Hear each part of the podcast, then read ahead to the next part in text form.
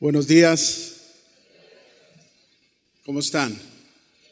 Gusto saludarlos, gusto saludar a todos los que nos ven por internet. Y voy a pedir que vaya conmigo al Salmo 36, versículo 7, por favor, de donde vamos a tomar nuestro mensaje esta mañana. Salmo 36, versículo 7. Y vamos a leerlo, dice la escritura ahí. Cuán preciosa, oh Dios, es tu misericordia. Por eso los hijos de los hombres se amparan bajo la sombra de tus alas. Serán completamente saciados de la grosura de tu casa y tú los abrevarás del torrente de tus delicias. Porque contigo está el manantial de vida, en tu luz veremos la luz. Vamos a, a compartir este mensaje que le hemos puesto como título mi refugio está bajo tus alas.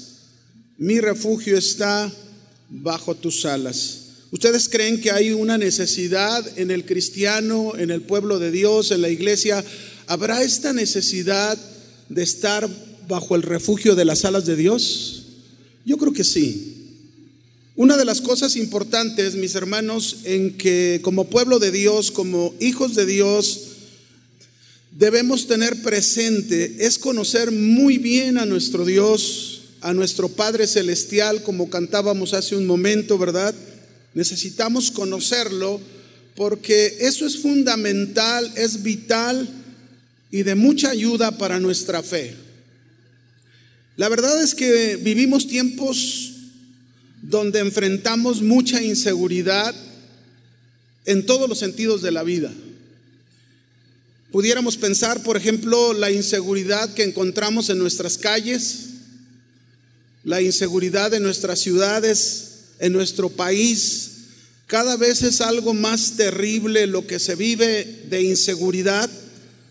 Y las estadísticas lo dicen todo, ¿verdad? Estadísticas de robo, de secuestros, de desapariciones, de injusticias que son cada vez más en aumento.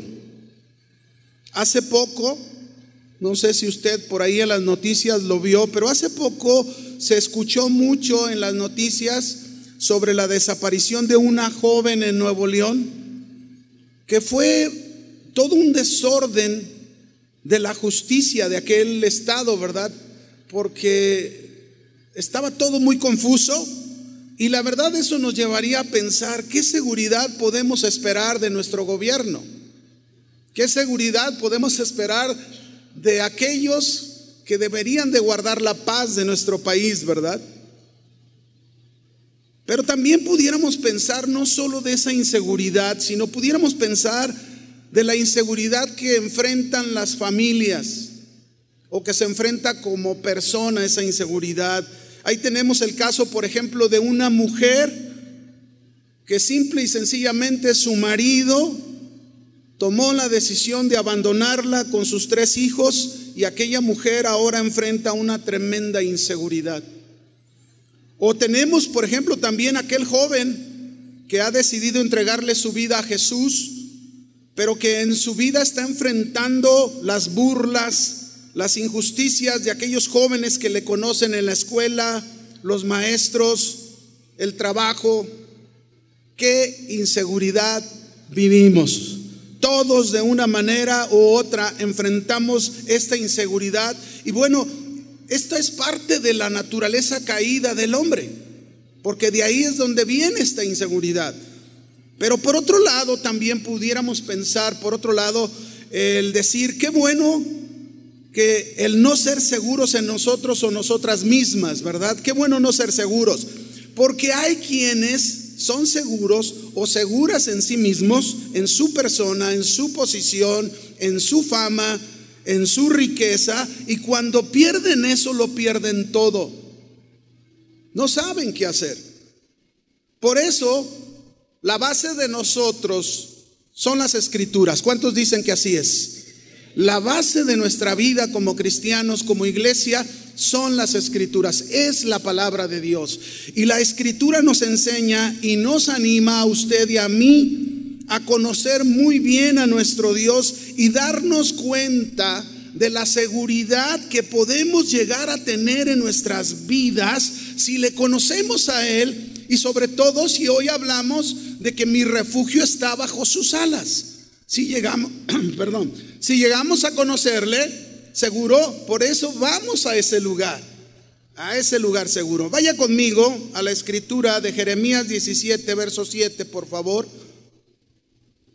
Yo lo voy a leer en una versión que es la Biblia al día. No importa si aquí aparece en Reina Valera.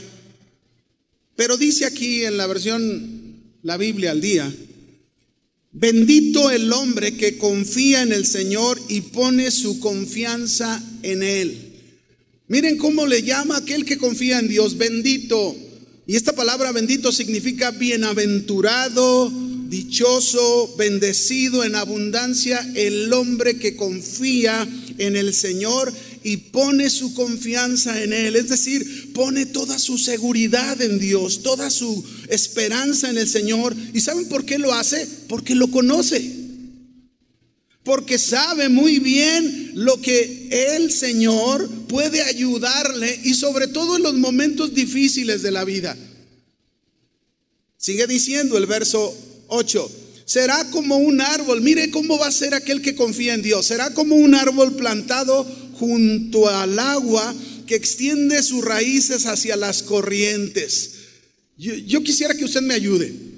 ¿Cómo es un árbol junto a las aguas y sus raíces que se extienden por sus corrientes. ¿Cómo es el árbol? ¿Acaso usted y yo hemos visto un árbol todo seco?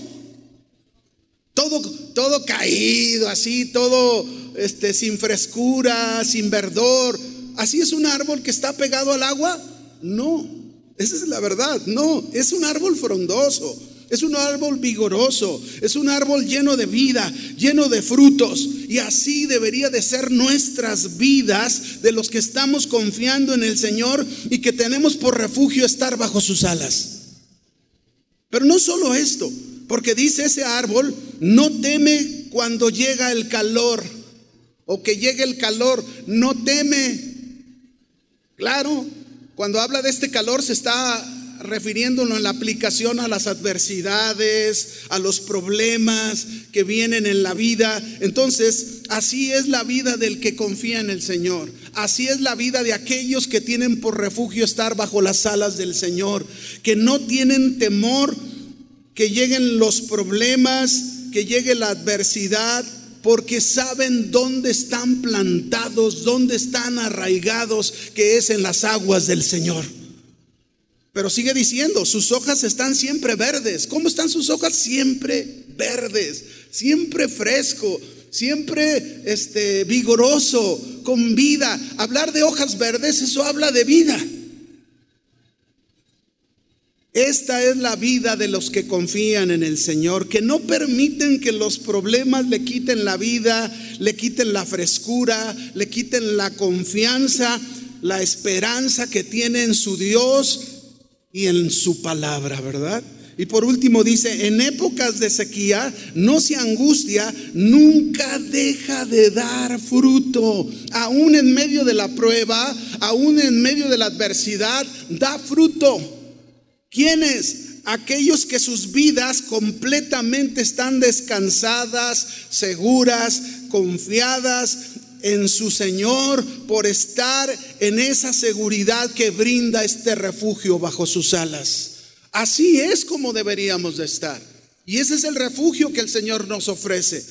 Hace varios años atrás se escuchó un artículo en National Geographic que mostraba una, foto impactante, pero había un, en la parte de arriba había un título que decía, estas son las alas de Dios. ¿Qué fue lo que pasó? Hubo un incendio forestal en el Parque Nacional de Yellowstone, Estados Unidos, y los guardabosques cuando iniciaron una larga jornada montaña arriba para valorar los daños que se habían ocasionado en todo aquel bosque de aquel parque, y un guardabosque, fíjense, encontró literalmente a un pájaro quemado parado junto a un árbol. Se sorprendió ver un pájaro en el suelo parado junto a un árbol. ¿Cómo? ¿Cómo es esto, verdad? ¿Por qué no voló? ¿Por qué no este, tomó su seguridad? Y entonces aquel guardabosques con una vara que traía fue y le dio unos golpecitos a ese pájaro que estaba ahí, este tieso, ¿verdad? Quemado. Y al darle con la vara, dicen que tres diminutos polluelos se escabulleron de aquel cuerpo que estaban bajo las alas de su madre ya muerta y alzaron su vuelo. Qué, qué hermoso esto, ¿no? La hermosa madre o amorosa madre, en su afán de impedir el desastre en la vida de sus hijos, llevó a sus polluelos hasta la base de este árbol, los puso bajo sus alas, tratando de protegerlos lo más que ella pudiera, y lo logró, esa es la verdad. Ella pudo haber volado para encontrar su seguridad, pero no lo hizo. Se había negado a abandonar a sus polluelos. Así que de esta manera esta madre rescató con vida a sus hijos. Y la verdad, mis hermanos, si un animalito silvestre fue capaz de dar su vida misma por sus hijos, ¿cuánto más nuestro amado Señor Jesucristo estuvo dispuesto a ir a la cruz para que nosotros, usted y yo, pudiéramos vivir eternamente? Él permaneció firme en la decisión de ir a la cruz con un solo propósito, darnos a usted y a mí vida eterna, protegernos, cuidarnos bajo sus preciosas alas para que un día nos llegue a ver volar cuando Él venga por su iglesia. En la palabra de Dios, usted y yo al analizarla vamos a encontrar muchos textos que nos describen a nuestro Dios como si tuviese alas, lo cual es una analogía porque Dios no tiene alas. Pero a través de esa, esa analogía, nosotros podemos comprender y entender el mensaje que se nos da de sus alas, que es un mensaje de lo grande e infinito que es su amor, su protección, su cuidado, su dirección para cada uno de sus hijos. ¿Cuántos son hijos de Dios? Esto es lo que Dios te está ofreciendo y esto es lo que quiere que conozcas de Él. Ahora que estamos en Cristo Jesús, seguro podemos estar, recordar cada uno de nosotros momentos en los que hemos llegado a pasar por mucho dolor o sufrimiento a raíz de las diferentes circunstancias que Dios ha permitido en nuestra vida pasar. Situaciones en las cuales muchas veces buscamos abrigarnos bajo las alas de otras cosas. Algunos tratan de abrigarse bajo las alas de su empleo, otros buscan ese abrigo en sus negocios. Las mujeres muchas veces buscan ese refugio en su marido, en su esposo. Los esposos buscan ese, ese abrigo, ese refugio en su familia. Otros buscan su refugio en los recursos. Y quizás por un momento muchos de estos lleguen a experimentar el apoyo y el ser, ser protegidos por un breve momento. Pero la verdad es que estas alas no pueden darnos una seguridad permanente. Porque llega el momento, mis hermanos, en que volvemos a estar a solas con nosotros mismos y de nuevo nos damos cuenta que seguimos vacíos y necesitados. Pero hemos aprendido a través del tiempo al oír la palabra de Dios, hemos ido aprendiendo a través de la guía del Espíritu Santo, quien nos susurra al oído, nos habla suavemente al oído y nos está diciendo, iglesia, hijos de Dios, hay unas alas incondicionales, hay un refugio seguro, hay uno mayor que cualquier ser humano, hay uno que jamás te dejará pasar por hambre, por sed ni frío ni calor. Hay alguien que no te dejará solo en el dolor o en el sufrimiento, sino que te consolará, te bendecirá y estarás seguro. Y ese lugar es tu refugio bajo las alas del Señor. El Espíritu Santo nos ministra, hermanos, a través de la palabra de Dios, diciéndonos, conóceme que yo soy el Dios tuyo el mismo Dios de la Biblia, bajo cuyas alas vinieron a refugiarse muchos en el pasado. Y el Señor te dice, ahora ven tú y refúgiate en mí y yo te cuidaré y te guardaré y te protegeré y vivirás seguro. ¿Cuántos quieren venir a este refugio? Queridos hermanos, no es de la noche a la mañana tampoco en que aprendemos esta dependencia que deberíamos tener con Dios. Una dependencia que se perdió desde el principio con Adán y Eva. Es todo un proceso que debemos estar activos en él, trabajando en él. Necesitamos mantenernos en ese refugio bajo sus alas y esto es una dependencia de Dios. Y experimentar y comprender que a través de esos tiempos de intimidad con su presencia, con su palabra, tiempos en los cuales vamos a ser instruidos, vamos a ser enseñados, y vamos a poder saber que no hay otro lugar más seguro que estar en el refugio bajo sus alas. Reconfortante, apacible, vivir bajo esas alas celestiales, la seguridad que va a producir en nosotros al vivir ahí va a sobrepasar cualquier entendimiento humano. Por eso, repito, el Señor te dice, Deuteronomio 7:9, Nuevamente, conoce pues a Jehová tu Dios que es Dios, conócelo. Conoce que no hay otro Dios fuera de Él. Conoce que no hay nadie que te pueda ayudar en tu vida, en tu familia, en los problemas, en la enfermedad, en la confusión, en la turbación. Nadie puede hacerlo, solo tu Dios lo puede hacer. Y dice ahí, porque es Dios fiel que guarda el pacto y la misericordia hasta mil generaciones. Es decir, Dios guarda sus promesas. ¿Cuántos saben que Dios guarda sus promesas? Salmo 17, verso 8 y 9, por favor. Vamos a ver algunas promesas rápidamente Salmo 17, verso 8 y 9. Mire, aquí está una promesa de Dios. El salmista está haciendo una oración y dice, guárdame, Señor, como la niña de tus ojos. Escóndeme bajo la sombra de tus alas, de la vista de los malos que me oprimen, de mis enemigos que buscan mi vida.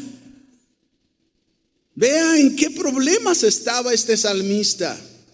Aquí se nos vuelve a decir cómo Dios nos protege con su presencia, aunque nos encontremos en problemas y situaciones muy difíciles. Su cuidado siempre va a ser amoroso. Aunque nos encontremos en el sufrimiento, Él tiene propósitos mucho más grandes que evitar esas situaciones. Las permite nuestra vida, no las quita, pero hay propósitos más grandes que esas circunstancias. Vamos a encontrar malos que nos traten de oprimir. Vamos a encontrar enemigos que incluso van a buscar nuestras vidas. Pero el Señor nuestro Dios nos promete que es nuestro refugio bajo sus alas, que nos va a guardar, nos va a cuidar, nos va a proteger y vamos a salir librados. Amén. Ahora, Isaías 43, verso 2 y 3 dice, sus promesas, Dios fiel que guarda el pacto y la misericordia hasta mil generaciones. Cuando pases por las aguas, dice aquí el Señor, yo estaré contigo. Y cuando habla de las aguas aquí, Está refiriéndose a los problemas. Cuando pases por las aguas, yo estaré contigo. Y si por los ríos no te anegarán, no te vas a ahogar, porque el Señor está contigo. Cuando pases por el fuego, otra vez fuego se refiere al sufrimiento, el dolor, los momentos difíciles. A lo mejor estás viviendo una enfermedad, a lo mejor estás pasando un tiempo muy difícil que nadie a lo mejor Tú piensas que lo entiende, pero Dios sí lo entiende. Y Él te dice, aunque pases por el fuego, no te vas a quemar, ni la llama va a arder en ti, porque yo Jehová, te dice el Señor, Dios tuyo, el Santo de Israel, soy tu Salvador. ¿Cuántos creen esta palabra? Son las promesas de Dios. Salmo 61, verso 4. Una, una promesa más. Yo habitaré en tu tabernáculo para siempre, dice el salmista. Estaré seguro bajo la cubierta de tus alas. ¿Dónde vamos a estar seguros? en ese refugio bajo sus alas. No hay otro lugar más seguro para nuestras vidas. Y esto es lo que debemos hacer, refugiarnos en la presencia del Señor, confiar en la seguridad que Él nos brinda al estar bajo sus alas. Esta es la invitación del Señor para nosotros. Pero el Señor sigue haciendo esta invitación a sus hijos. Pero hay algo, mis hermanos, que pudiera pasar, como la Biblia lo menciona en uno de los evangelios, Lucas 13, 34 pudiera pasar entre nosotros como pueblo de Dios, como iglesia, lo que le sucedió a Israel. Vaya conmigo ahí a Lucas 13:34 y vamos a ver qué dice aquí.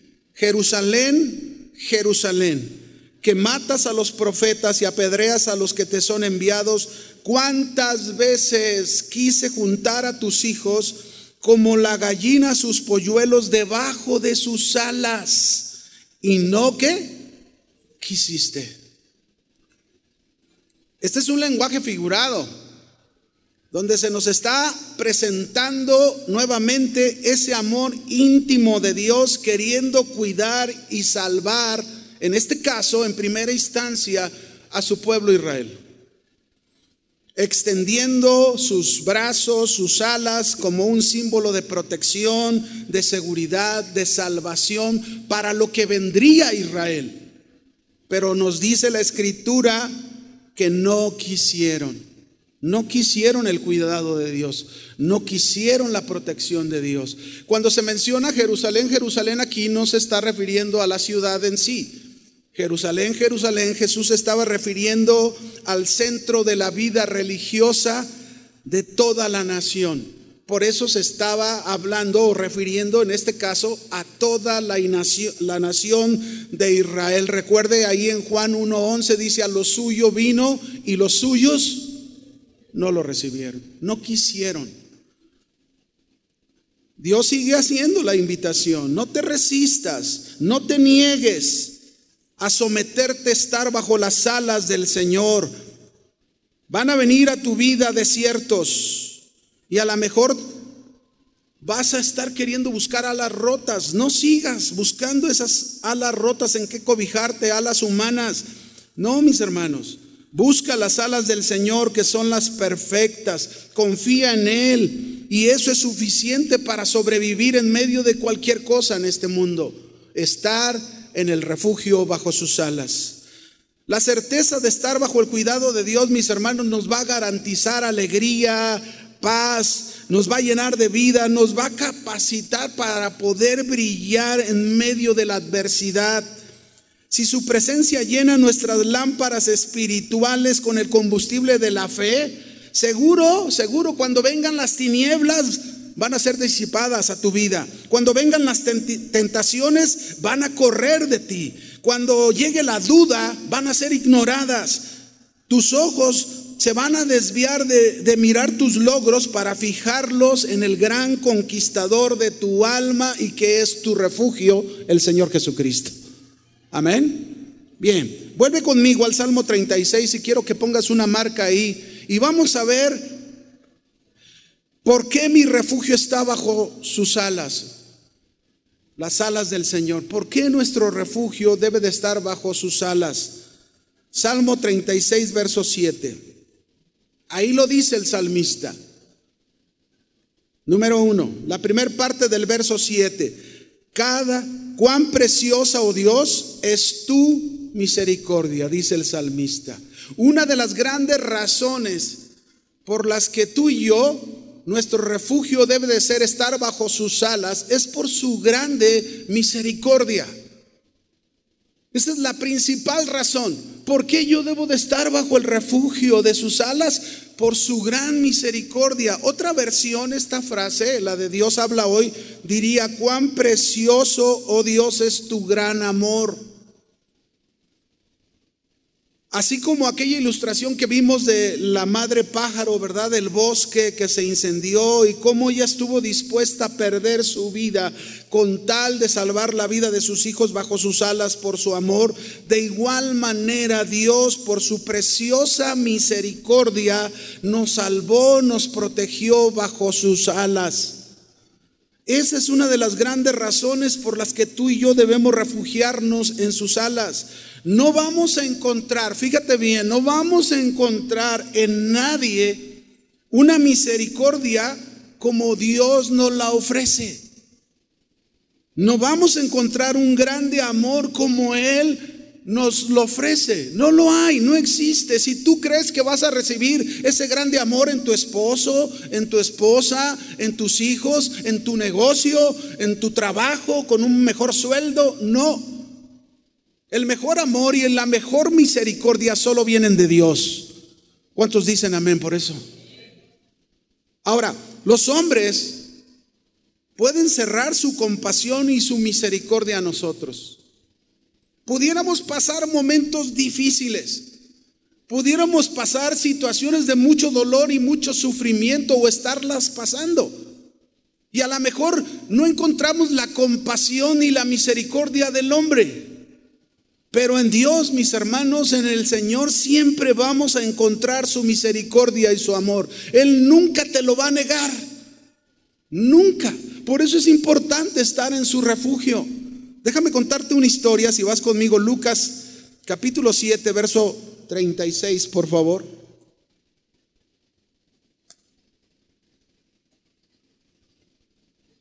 Lucas 7, 36.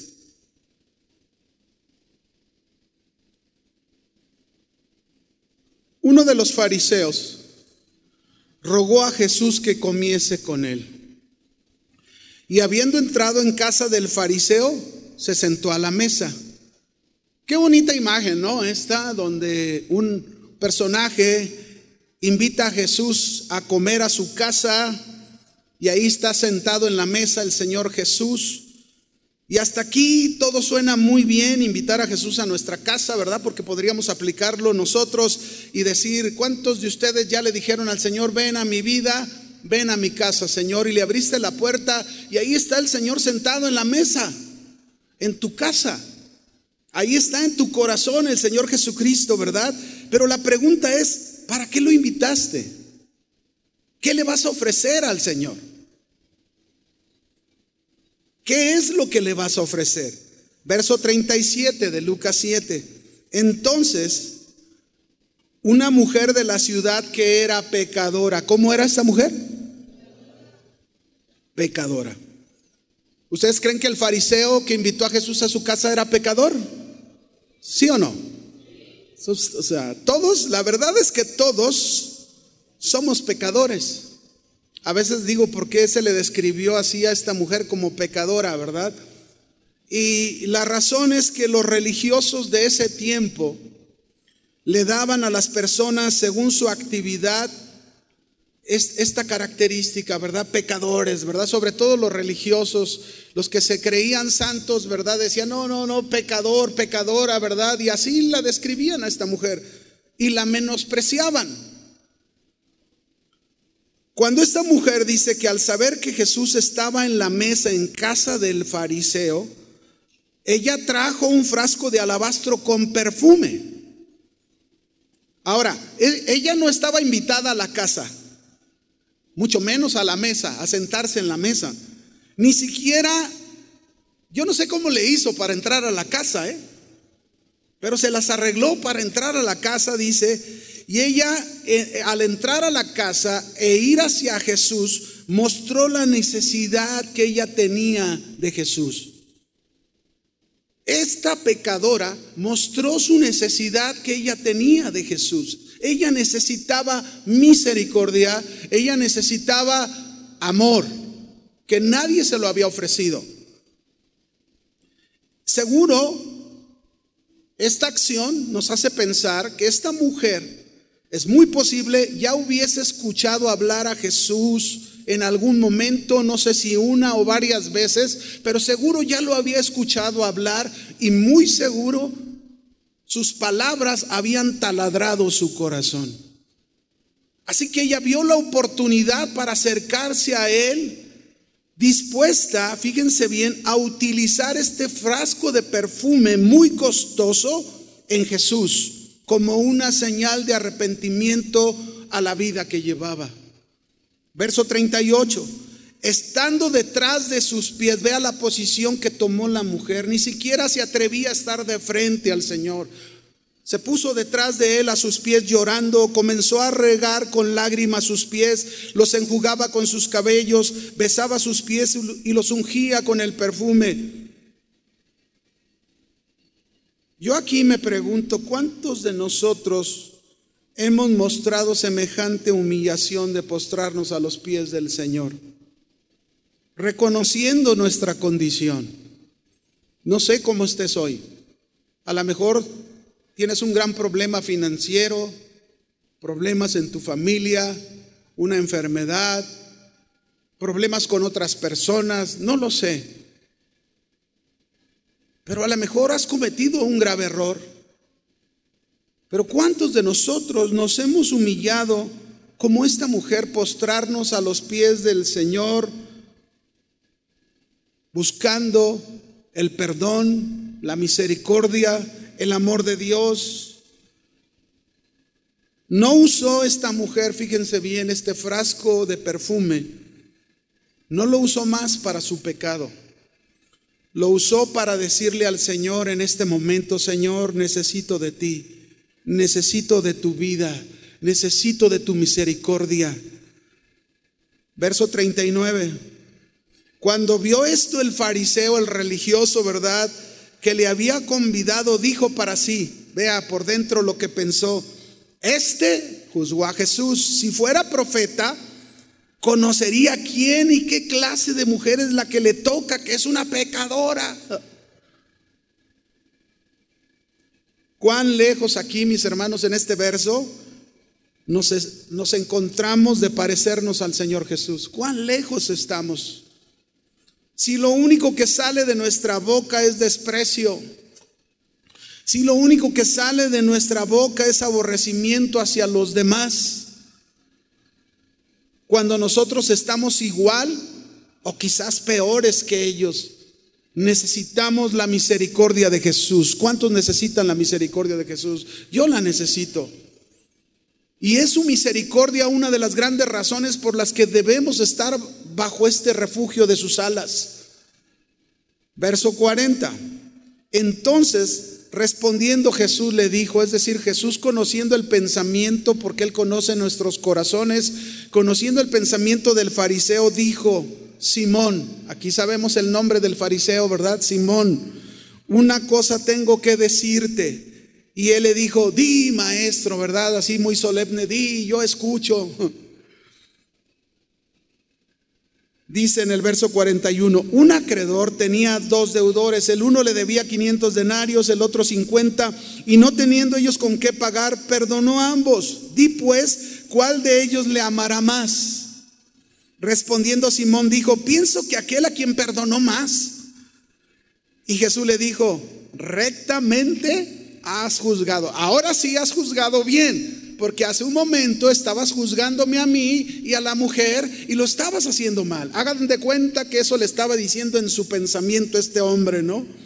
Ahora, escuche bien aquí. Cuando somos capaces, usted y yo, de reconocer cuánto Dios nos ha perdonado a usted y a mí, seremos capaces de reconocer y admirar su grande misericordia. Y eso nos va a mover o nos debe de mover a estar en el refugio bajo sus alas. Pero si nosotros, mis hermanos, somos como este religioso fariseo, seguro que no reconocemos que somos tan pecadores por lo tanto, tampoco vamos a reconocer y admirar la misericordia de Dios. Qué tan grande ha sido hacia nosotros.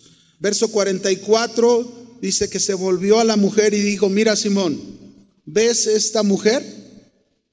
Entré a tu casa y no me diste agua para mis pies, mas ella ha estado regando mis pies con lágrimas y los ha enjugado con sus cabellos. No me diste beso, mas esta desde que entré no ha cesado de besar mis pies. No ungiste mi cabeza con aceite, mas ella ha ungido con perfume mis pies. Qué, qué terrible.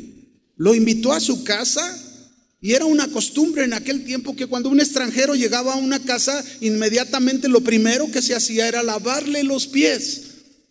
Y sabe que desde ahí él estaba mostrando una indiferencia a Jesús. No le había dado el valor al Señor. ¿Cómo iba a reconocer su misericordia el fariseo? Pero sin embargo, esta mujer en todo lo que hizo, desde lavar sus pies con sus lágrimas, desde enjugar sus pies con sus cabellos, da, haberle dado aquellos besos a sus pies, todo lo que hizo la mujer, ella estaba mostrándole a Jesús, Señor, yo te ofrezco mi vida, yo te ofrezco mi corazón, yo te necesito, yo necesito que tú seas mi refugio. Por lo cual Jesús dijo, sus muchos pecados le son perdonados, porque amó mucho. Mas aquel a quien se le perdona poco, poco ama. Y a ella le dijo, tus pecados te son perdonados. Imagínese este momento para la mujer. ¿Quién le había ofrecido semejante misericordia? ¿Quién le había ofrecido semejante amor si todo el mundo la despreciaba por ser pecadora? Todo el mundo la rechazaba por ser pecadora. Pero nadie había tenido una misericordia como el Señor la tuvo hacia ella. Verso 49. Y los que estaban juntamente sentados a la mesa comenzaron a decir entre sí, ¿quién es este que también perdona pecados? Pero él dijo a la mujer, tu fe te ha salvado y mire lo que le dice, ve en paz. ¿Saben qué le ofreció Jesús? Ese refugio bajo sus alas. Es el único lugar donde puede haber paz. Y una de las razones para que tú y yo estemos en ese refugio es la misericordia que el Señor ha tenido con nosotros. Salmo 36, verso 7 la segunda parte, nuestro refugio está bajo sus alas. ¿Por qué?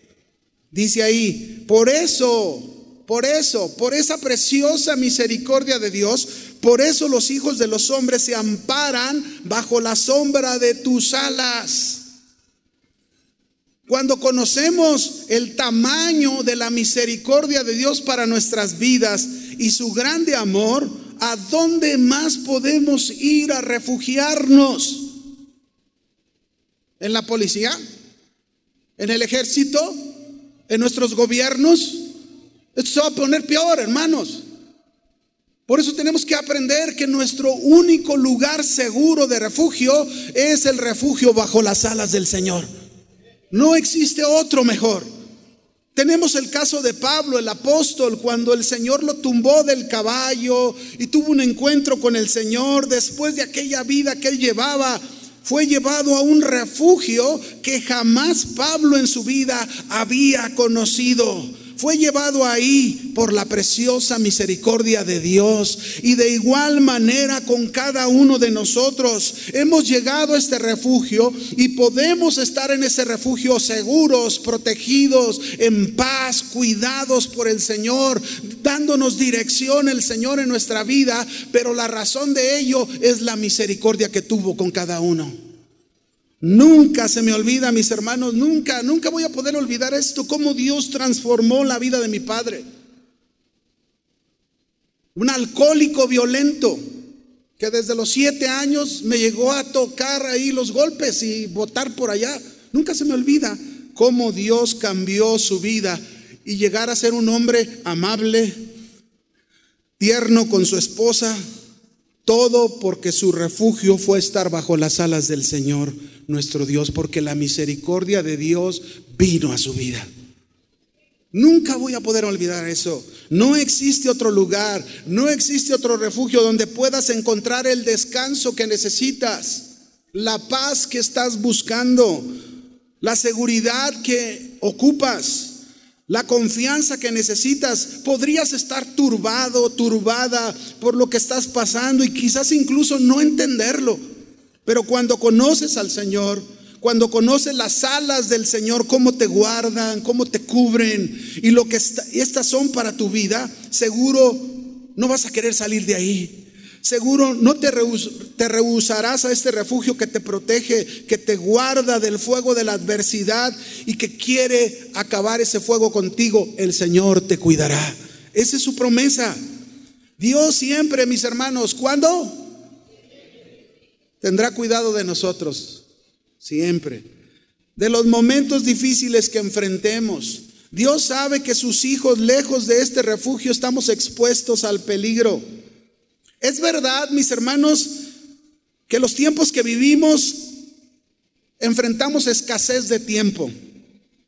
Y nuestro tiempo para Dios muchas veces se ve sometido a presión por diversas circunstancias, compromisos, tareas, trabajos, estudios, familia, hijos, casa.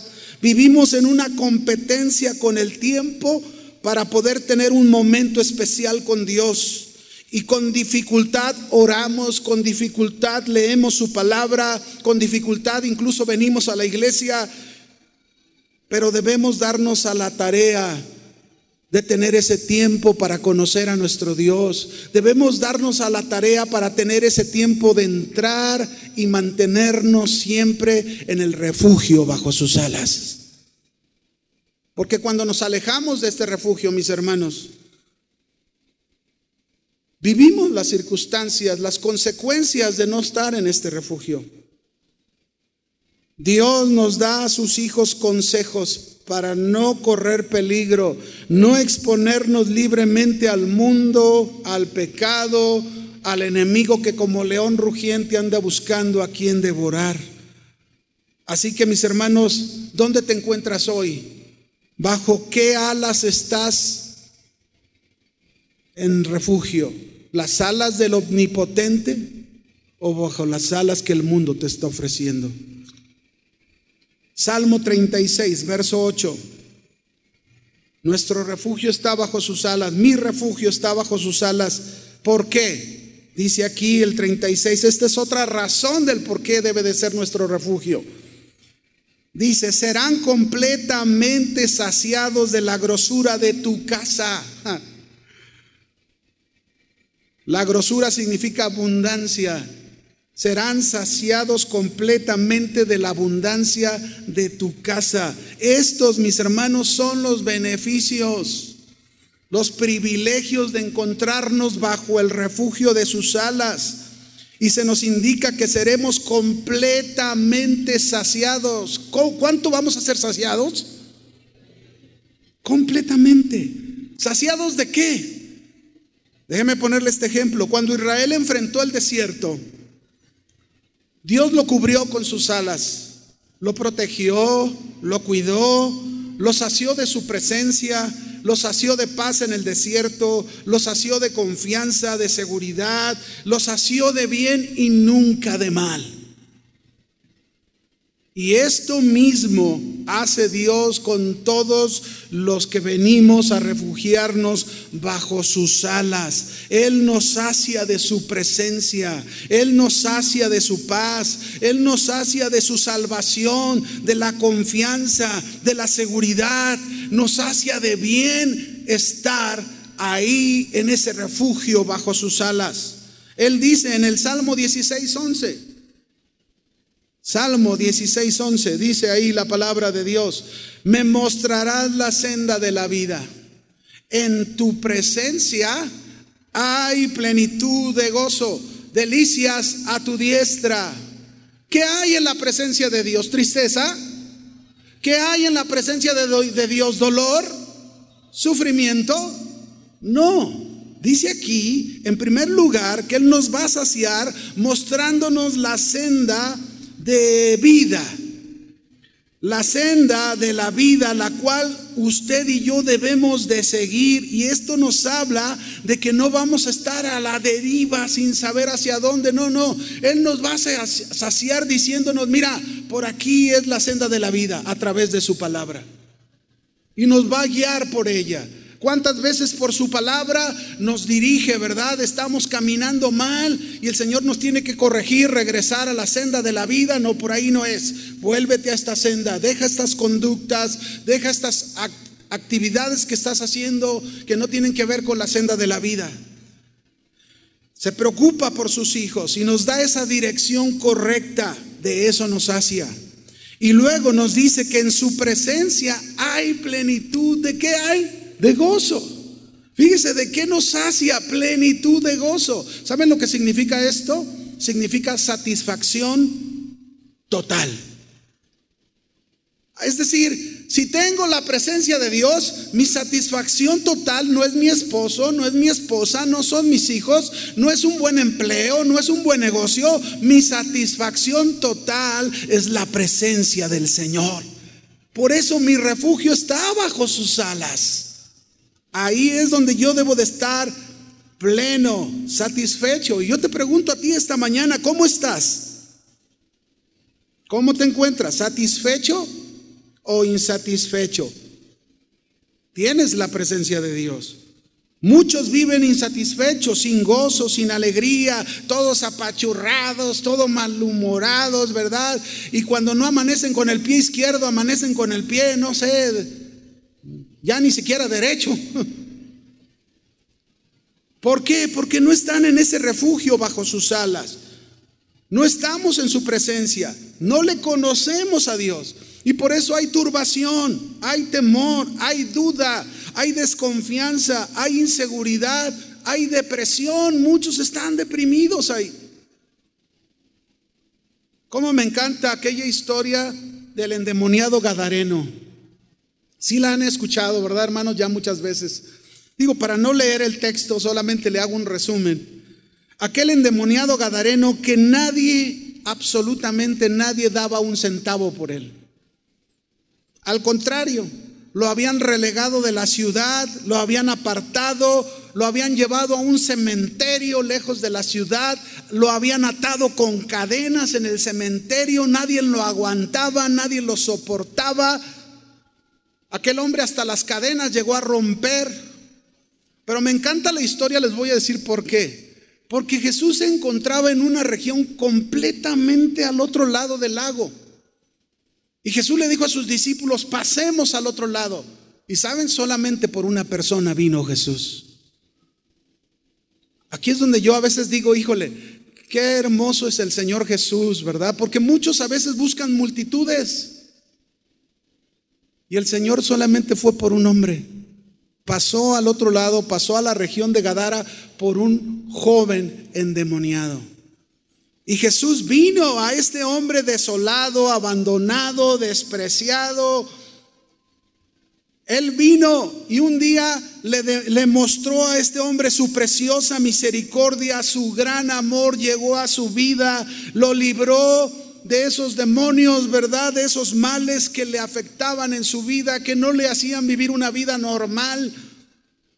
Y le dio una nueva vida, una nueva vida llena de la plenitud de gozo. Y aquel hombre era tanto que lo quería seguir a Jesús, Señor, déjame ir contigo. Y Jesús le dijo, no, ve con los tuyos y cuéntales cuán grande es la misericordia de Dios. Muéstrales cuán grande es el amor de Dios que está contigo. Diles ahora en qué refugio vives. Antes vivías en el refugio del cementerio, pero ahora vives en el refugio más seguro de todos, que es las alas del Señor. Así, mis hermanos, nosotros, de igual manera, nos encontrábamos como este hombre, ¿verdad? Con tantas dificultades, despreciados, desechados. Nadie daba nada por nosotros. Pero un día llegó la misericordia, nos libró de todo, mis hermanos, y ahora nos invita, ven a mi refugio bajo mis alas y estarás seguro. Amén. Dios quiere saciarte de su grosura de la abundancia de su casa, de su presencia, que estés satisfecho, que estés completo, que estés confiado sabiendo que pase lo que pase en tu vida, Él te va a saciar y te va a cuidar. Por eso dice Isaías 26, 3 y 4, tú guardarás en completa paz aquel cuyo pensamiento en ti persevera, porque en ti ha confiado. Así que mis hermanos, Él nos va a guardar en completa paz. ¿Completa qué? paz. Wow. ¿Cuántos quieren esa paz? Salmo 36, verso 8, la segunda parte. Mi refugio está bajo sus alas. ¿Por qué? Dice ahí, tú los abrevarás del torrente de tus delicias. La palabra abrevarás significa tú les proveerás de las corrientes de tus delicias. ¿Qué es lo que necesitas? Dime, ¿qué es lo que tú necesitas en este momento? ¿Necesitas paz? ¿Necesitas sanidad? ¿Necesitas provisión económica? ¿Necesitas sabiduría para traer dirección a tu hogar? ¿Necesitas la fuerza de Dios para abandonar esa vida que has llevado y que estás harto de ella? ¿Qué necesitas? Dios, mis hermanos, nos ha provisto en el refugio bajo sus alas de toda bendición de lo alto. Dice Efesios 1:3, bendito sea el Dios y Padre de nuestro Señor Jesucristo, que nos bendijo, que nos qué? Bendijo con toda bendición espiritual en los lugares celestiales en Cristo. Esto es una verdad. Él nos ha bendecido con toda bendición espiritual, paz, salvación, todos los beneficios de la salvación, su Espíritu Santo, su presencia, su amor, su misericordia. Él nos ha bendecido grandemente, hermano, con toda bendición espiritual. ¿Qué necesitas? Ven a su refugio. Ah, pero algo bien importante, porque en el refugio vamos a aprender algo que necesitamos en nuestra vida. Debemos glorificar a Dios, mis hermanos, administrando bien lo que Él ha puesto en nuestras manos? ¿Qué ha puesto en tus manos? ¿Qué te ha dado el Señor? Él te ha dado salvación. Él te ha dado la paz, su Espíritu Santo, una nueva vida, su presencia que está con nosotros. Él nos ha dado su palabra. ¿Cuántas cosas Dios nos ha dado? Pero hay que administrarlo bien. Porque recuerden, mis hermanos, que Adán, Dios les dio un huerto maravilloso al principio, pero no administraron bien las cosas. Y esto puede estar pasando en muchos. Por eso no tienen la paz que ocupan. Por eso no tienen, no, no, no experimentan la presencia de Dios y no le pueden conocer hasta dónde él puede sacar y librarlos a ustedes. ¿Por qué? Porque no han administrado bien lo que Él les ha dado. Dios nos ha provisto en Cristo toda bendición. Nos ha dado una nueva vida maravillosa para vivir bajo sus alas y aprender a administrar correctamente los recursos de Dios. Cuando Dios le proveyó a Naamán, aquel ejército, aquel jefe del ejército de Siria que ocupaba sanidad por su lepra, Dios le proveyó la sanidad que necesitaba por medio del profeta Eliseo. Y ahora Naamán, a partir de ahí, que conoció al Dios de Eliseo, al Dios de la Biblia, debía administrar su sanidad correctamente. Nunca se me olvida ahí en el Evangelio de Juan capítulo 5, de un hombre que estaba en el estanque, ¿verdad? Él era cojo, paralítico, no podía entrar ahí, venía un ángel de vez en cuando a mover el agua y quien entraba era sanado y, Jesús lo vio ahí tirado, 38 años enfermo así y Jesús le dijo, levántate, toma tu lecho y vete. Y aquel hombre creyó a las palabras de Jesús y fue sanado. Pero antes de irse Jesús le dijo algo, Dice, mira, ahora has sido sanado, pero no peques más. Qué importante es administrar bien lo que Dios nos da. Incluso Dios puede traer sanidad a nuestra vida y puede obrar ese milagro y quizás lo ha hecho muchos de ustedes, pero hay que administrar bien lo que Él te ha dado. Esa sanidad, administrala bien en el refugio que es el Señor.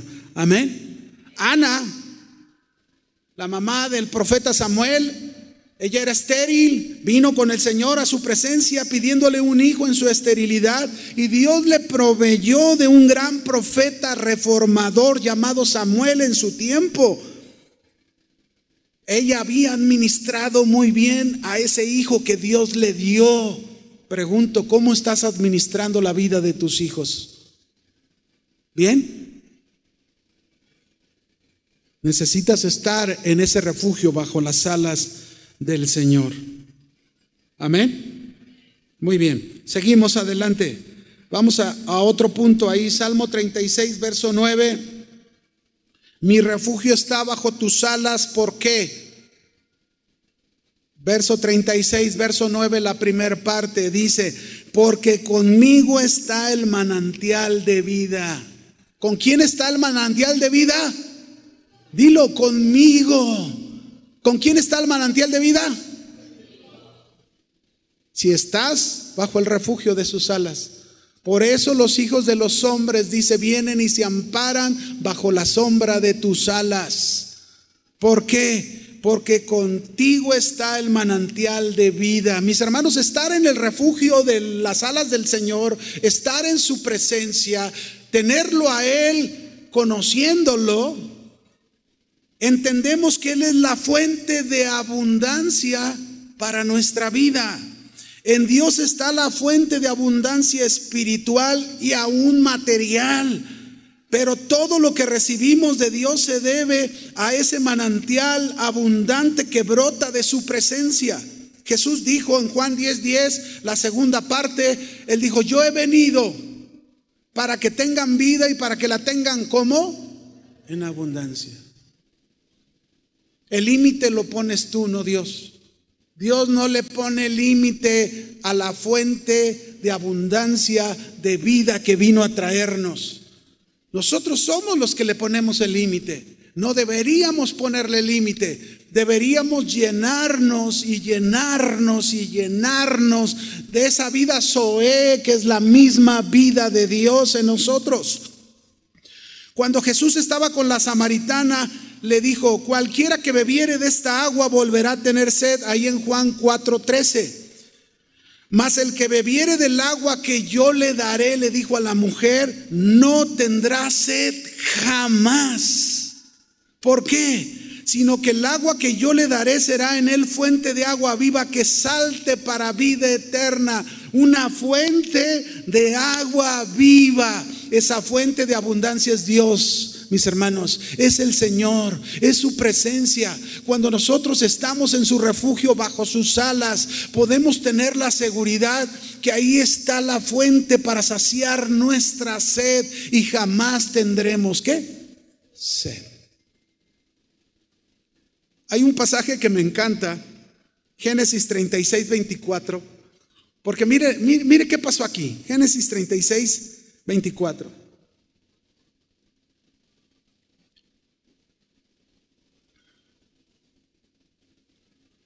Dice, y los hijos de Sibeón fueron nombres raros, ¿verdad? Ajá y Aná. Y este Aná es el que descubrió manantiales. ¿Dónde descubrió los manantiales?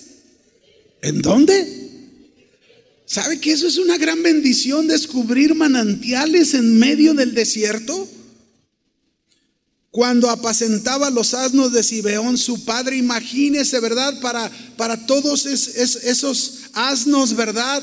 Cómo ocupaba, se ocupaba de un manantial para ellos y para sus vidas, en medio del desierto.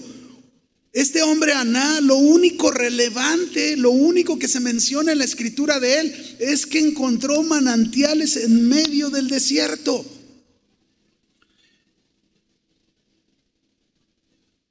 ¿Cuántos de nosotros nos encontramos en un desierto? ¿Estás en medio de un desierto? Hoy el Señor te ha dicho, yo soy tu manantial. Yo soy esa fuente de abundancia que tú necesitas en tu desierto. Por eso ven a mi refugio bajo mis alas y serás saciado de las torrentes de las delicias del Señor. Ven a su fuente en medio del desierto. Sé un aná en medio del desierto que encuentra esa fuente, esa fuente necesaria en medio de tus situaciones, de tus problemas, de esas luchas que estás teniendo y puedas decir, ah, Señor, Gracias porque encontré la frescura, encontré la paz, encontré el descanso, encontré el reposo ahí en tu refugio bajo tus alas. Y por último, mis hermanos, mi refugio está bajo tus alas porque Salmo 36, verso 9, la segunda parte, dice ahí en la segunda parte, en tu luz veremos la luz. Jesús nos prometió que los que creyéramos en Él no andaríamos más en tinieblas, sino en su luz pues Él es la luz del mundo. Él dijo en Juan 8:12, otra vez Jesús les habló diciendo, yo soy la luz del mundo. El que me sigue no andará en tinieblas, sino que tendrá la luz de la vida. Ahora déjenme ilustrarles esto con algo que encontré leyendo. Según las estadísticas, aunque parezca increíble, en el mundo se dice que hay 1.600 millones de personas que no tienen electricidad, no tienen luz. Y 2.400 millones de personas que cocinan en sus hogares sin fuentes de energía, es decir, no tienen una estufa como tú, eléctrica, ¿verdad? O de gas. Estas personas, al caer la luz del sol, al oscurecerse, solamente tienen la luz del día para alumbrar sus hogares. Y, cuando se vive en un lugar en el que no hay luz por la noche, todo cambia radicalmente. Se debe preparar todo lo que son alimentos con anticipación, se deben de ser cuidadosos en el hogar para estar seguros ya que sin luz hay más peligros que pueden acechar en medio de la oscuridad. Estar sin luz por la noche hace un ambiente diferente y si no se conoce bien el lugar es peligroso al caminar y desplazarse. También las personas pueden confundirse entre las sombras y no vemos nada con absoluta claridad. Así hay millones de personas. ¿Te has puesto a pensar cómo sería nuestra vida si no existiera la luz de noche? Si no pudieras prender, encender esas lámparas en tu hogar y que toda la noche estuvieses a oscuras, sin una vela, sin nada. ¿Te has pensado? Ahora imagínate, mi hermano, cómo serían nuestras vidas si la luz de Jesús no estuviera en nosotros. ¿Cómo serían nuestras vidas? Jesús prometió que si creíamos en Él, entonces su luz brillaría y la oscuridad se iría. Pero hay momentos en nuestras vidas, hay situaciones en nuestras vidas que muchas veces nos quedamos sin luz. Pasamos por tiempos de oscuridad, quizás tiempos adversos donde todo se pone bien oscuro y no vemos con claridad hacia dónde debemos dirigirnos.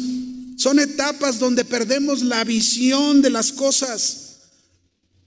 ¿A dónde caminar? No lo sabemos. Pero el Señor nos dice aquí en el Salmo, su, en su luz veremos qué? La luz. ¿Qué quiere decir que en su luz veremos la luz? La luz de Jesús que nos ha dado, esa misma luz está para alumbrar aquella oscuridad en la que puedas estar pasando, aquello que no puedes ver bien, aquello que te nubla por ese problema, por esa situación, por esa circunstancia que la ves imposible, el Señor te dice, en su luz verás la luz. Amén. Solamente seremos alumbrados por el Señor y podremos ver la salida de las circunstancias, la solución. Solo en su luz podremos encontrar la sanidad que estamos buscando. Comprenderemos las situaciones incomprensibles. En su luz nosotros podremos ver el propósito eterno de Dios para nosotros. ¿Cómo te sientes esta mañana? ¿Estás confundido? ¿Estás lleno de dudas? ¿Estás lleno de sombras? ¿Te hace falta la luz de Jesús? Él te dice en esta mañana, tu refugio es estar bajo mis alas. ¿Quieres la paz del Señor? ¿Anhelas la paz del Señor? Que su paz te inunde, que su protección y su seguridad la tengas en medio de la inseguridad que vivimos el mundo. Yo no sé cómo te encuentres en esta mañana, pero yo te hago un llamado a ti que estás aquí en esta mañana y te digo, si estás enfermo, si tienes problemas en tu casa, si tienes problemas en tu matrimonio, si no encuentras la luz en medio de todas estas situaciones, pero quieres llegar a este refugio seguro bajo sus alas, quieres la protección de Dios, quieres el cuidado de Dios, quieres la paz, el descanso que solo Él te puede ofrecer, ponte de pie en esta mañana y dile, Señor, yo necesito, como esta mujer que fue a sus pies y humíllate y dile, yo necesito esto este refugio en mi vida, esta seguridad en mi vida, Señor. Cierra tus ojos, levanta tus manos a Él.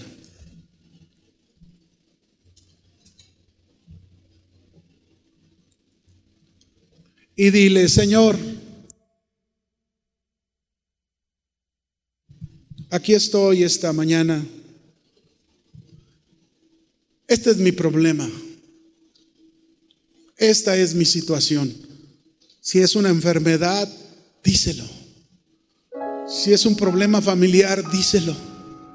Incluso si tú esta mañana quieres postrarte, humillarte ante los pies del Señor, como esa mujer lo hizo, siéntete libre para hacerlo. Y dile, Señor, me humillo ante ti, reconociendo la necesidad de este refugio. Reconociendo que me ha alejado del refugio, que no he tenido tiempo para tener intimidad contigo, Señor, con tu presencia. Que he dudado muchas veces de que tu presencia está conmigo. Pero aquí estoy, Señor, humillado ante tus pies, postrado ante tus pies, diciéndote en esta mañana, Señor, te necesito. Aquí está mi vida. Señor, quiero estar en este hermoso, precioso refugio por tu misericordia. Lávame, Señor, quítame esos pensamientos en mi vida que, que, me han turbado, que me han llevado a la duda, que me han impedido estar en este maravilloso refugio bajo tus alas. Quiero estar ahí. Oh, Señor, en el nombre de Jesús. Si hay una enfermedad, Señor, que, es un sufrimiento, que es un dolor, Padre Celestial, en tu refugio, sabemos que nos darás paz, nos darás fortaleza en medio de esta lucha. Y Señor, sabemos que puedes traer sanidad. Y clamamos a ti en esta mañana. Obra, extiende tu mano. Toca, Señor. Sana en el nombre de Jesús. En el nombre de Jesús, Señor, sabemos que eres nuestro refugio y en ti nos refugiamos, en ti venimos a encontrar a nuestro Salvador. Clama a Él, adórale a Él y dile, Señor, mi refugio está bajo tus alas.